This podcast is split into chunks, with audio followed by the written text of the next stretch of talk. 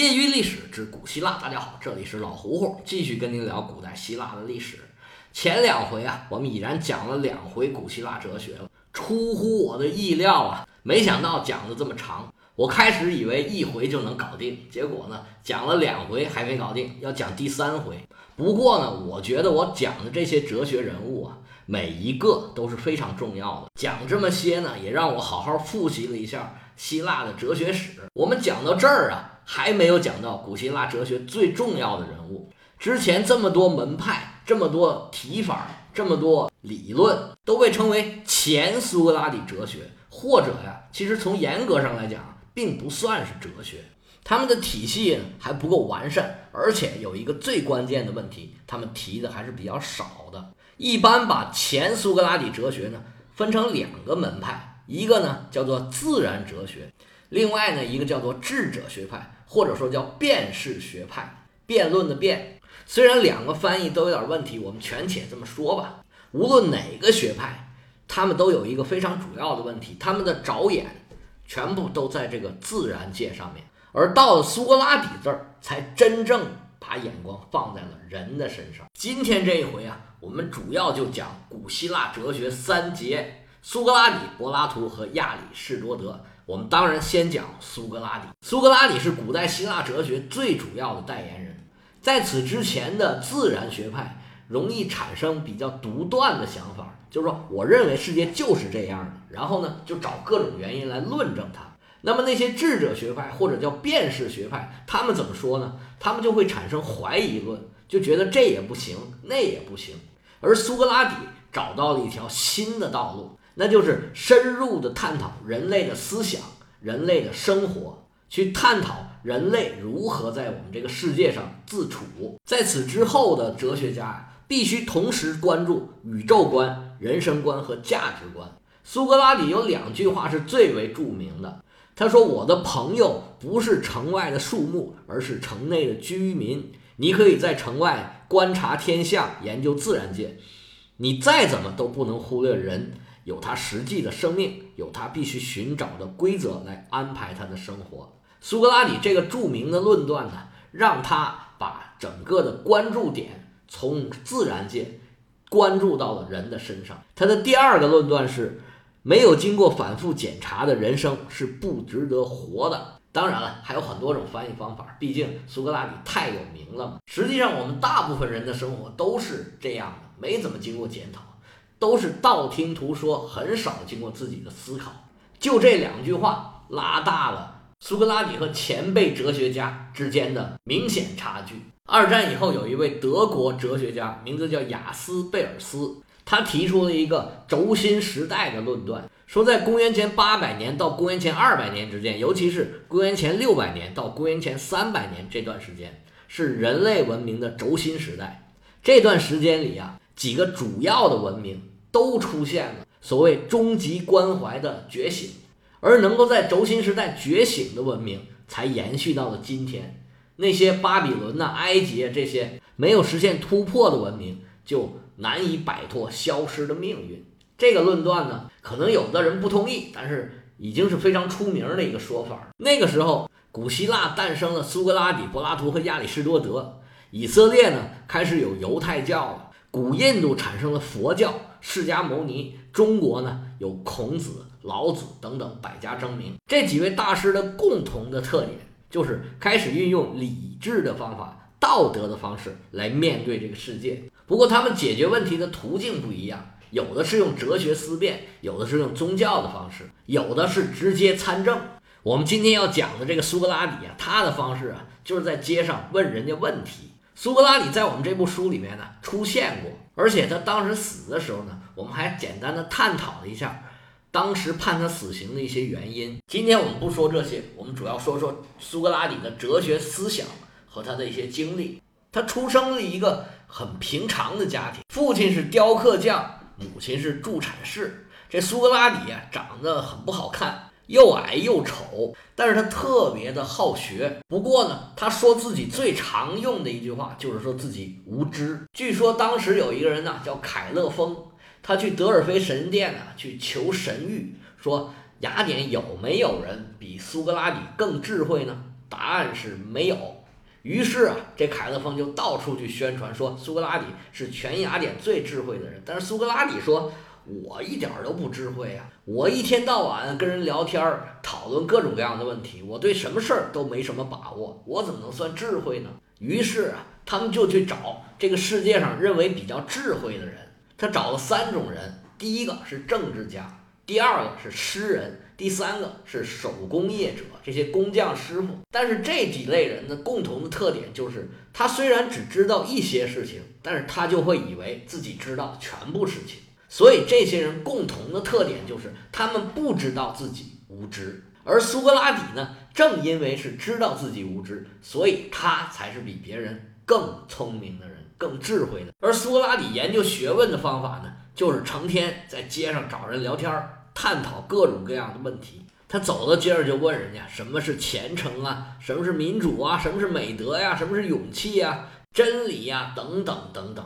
其实他这样一层一层问的目的，就是要让每个人都知道，其实人都是很无知的，看到的问题都是片面的，所以每个人都需要通过批判和研究去寻求到底什么是真正的正义和善。其实人真正面对自己啊是非常困难的。苏格拉底啊，这是第一次正式的、严肃的要把人内心的东西拿出来探讨。古希腊人认为啊，每一个人都有自己一个守护精灵。苏格拉底就说：“我从小我身边就有一个守护精灵，每次我想做错事儿的时候，他都出来说别干，别干。而我干正确的事情的时候，他从来不出声。”后人研究苏格拉底的人就说呀。其实他说的这个就是人的良心，而苏格拉底最主要的主张就是提倡人认识做人的道理，过有道德的生活。所以说，他说没有经过检视的人生是不值得过的。但是你可以想想，有这么一个老头儿，成天在街上问人家你到底怎么想的，你到底怎么想的，而且老说人家是又无知又不道德。但是人正视自己的无知啊，正视自己的不道德是非常困难的。说别人怎么都行，一轮到自己呀，就很难真正的检讨。虽然很多人也认为他有智慧，但是当他说自己的时候，可能就没有这么高兴了。实际上，苏格拉底就死在这个上头了。这个具体的当时审判的情况，我之前已经讲过，咱就不细讲了。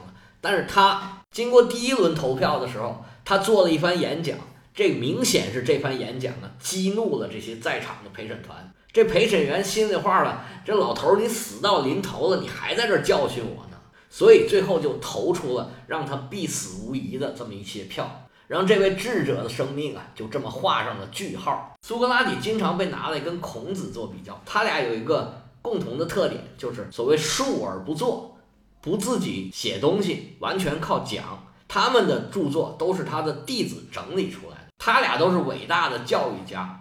孔子所谓弟子三千，贤人七十二。苏格拉底也有很多的学生，他最出名的一个学生，那就是柏拉图。说到苏格拉底，说到柏拉图，不如咱们就把他那学生啊也一块儿说上。这三杰，苏格拉底、柏拉图和亚里士多德，基本就完成了雅典的哲学体系。后世啊就没有比他们更伟大的哲学家了。其实很多行业和门类啊都有这么三位，我们可以把它称为开创者、完善者。和成就者，第一个人开创的这个体系，那么他的继承人把这个体系给完善起来，成了一个完整的体系。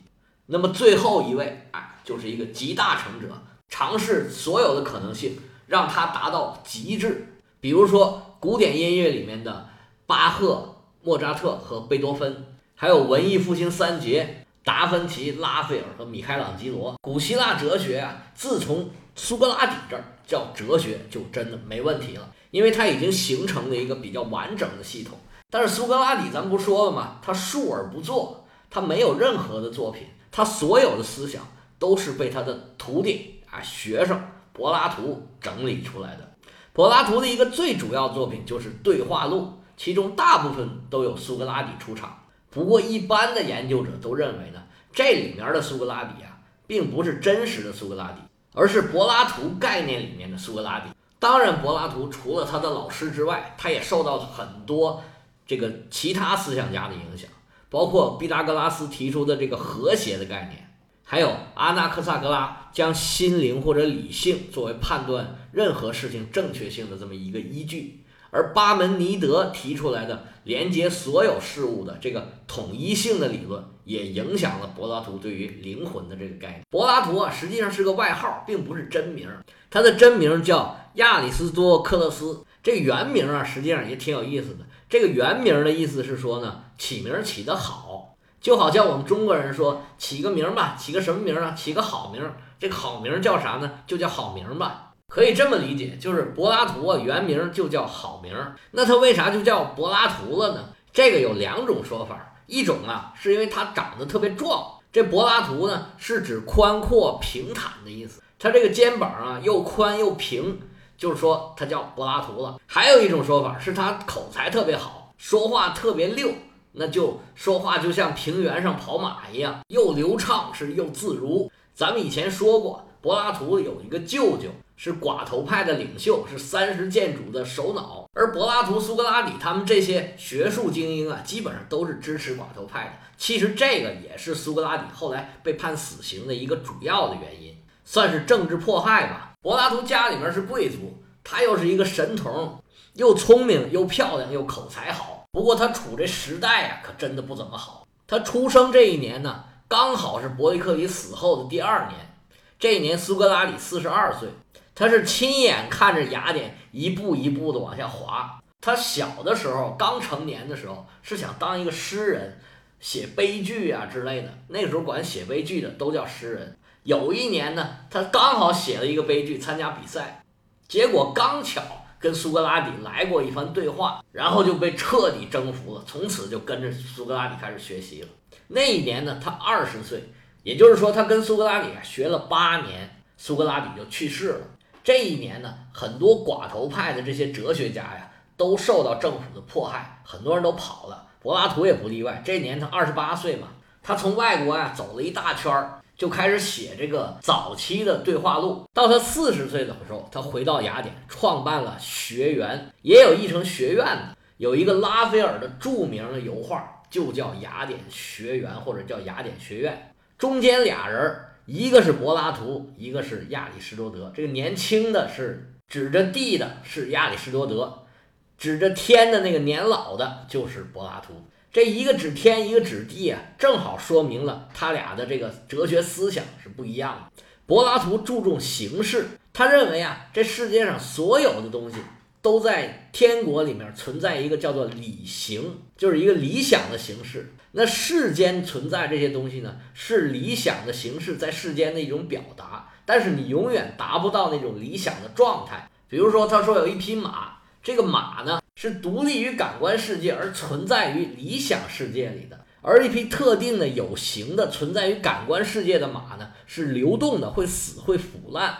这个就是对他老师苏格拉底的理论的一种发展。他有一个洞穴理论来比喻这个理念论，就是说有一群囚徒在一个洞穴里头，手脚全部被绑上，没有办法转身，只能背对着洞口，他们对着一个墙。身后呢点着一堆火，他们只能看见那个墙上的影子，他就以为那个影子就是这个东西本身。而出去的人到外面看到了真实的东西，回来告诉他们世界上有什么，这些人呢还并不相信。实际上他说的这个到外面看到真实东西的人，说的就是苏格拉底。根据这个理论呢，柏拉图有着这个一脉相承的政治理念，他写了一本书叫做《理想国》。他的意思是想让哲学家当国王，或者把国王培养成哲学家。但是这个理想呢，他一直也没有实现。柏拉图的理论体系非常的庞大，内容非常的繁多，到现在对西方有着非常重要的影响。他对政治啊、经济啊、教育啊，甚至体育啊、爱情啊，都有非常细致的研究和了解。在这儿呢，我就想多解释一下关于柏拉图式的爱情。其实现在理解柏拉图的爱情呢，就是指精神爱情，这一点其实是没错的。因为柏拉图特别注重灵魂的修养，他觉得这种灵魂爱情啊，比肉体的爱情更加重要，更加高尚。但是他更多的为什么是指同性之间或者叫做男男之间的爱情呢？这是因为当时认为女性啊是不完整的人，是低一等的人。这个我们首先在这批判啊，女性当然不是低一等的人。跟男的是一样的，是平等的。但是当时呢，就是这么认为的。而其实主要的原因呢，就是因为当时女性受教育的机会比较少。像柏拉图这种认为跟我们一样、跟我们一样高水平的人，他找不到女性，只能找男性了。我不知道说清楚了没有，不过大概就这么个意思吧。这个柏拉图咱们就说到这儿，那么下面就该说一说指着地的这位亚里士多德。亚里士多德的主要经历，咱们在前文书已经讲过了，咱们就不多说了。咱们说说他后面的事儿和他的主要成就吧。我们很快就要讲到亚历山大东征了。他东征之前呢，亚里士多德就已经回到了雅典，创办了一个学校，叫吕克昂。咱都说过了啊，这个带“吕”字的，其实就是跟狼有关系的。他这个名字呢，是取材于神话里面的一个叫杀狼者，就是吕克俄斯的名字来命名的。这个时候他回到雅典的身份呢，是马其顿国王的老师，多少有点官方背景，而且呢，他从亚历山大那里啊。得到了很多的资源，他跟亚历山大俩人可以说是教学相长。亚历山大呢，从他那儿学了很多东西，他从亚历山大手里面拿了很多很多的钱和资源。据说他手下的助手啊，就有一千多人。他有点像现在这个一个项目的主持人。大家看他的著作啊，已经多到让人没办法相信这是一个人写出来。亚历山大东征的时候，跟着自己有很多的搞科研的。其实就是亚里士多德这个项目组的，他们发现什么新鲜的动物啊、植物啊，都送回去给亚里士多德研究。而他在讲学的时候呢，他喜欢一边溜达一边讲，在室外，所以呢，有人把他这个学派呀称为逍遥学派。但实际上呢，我觉得这个逍遥学派啊。译的不是很准确，容易跟中国的这个庄子这个逍遥啊混在一块儿，应该译成漫步学派更准确一点。亚里士多德虽然师承于柏拉图，但是跟他的哲学思想啊有着很不同的区别，他们建构的系统啊不太一样，但是最后呢算是殊途同归，俩人呢都是想确立人生的最高目标，也把生命的意义当做。爱智者的核心关怀，这爱智者就是哲学家嘛，哲学就是爱智慧。他把老师的哲学思想学会了以后呢，他不是照着讲，他是接着讲。他指地呢，就是更接地气。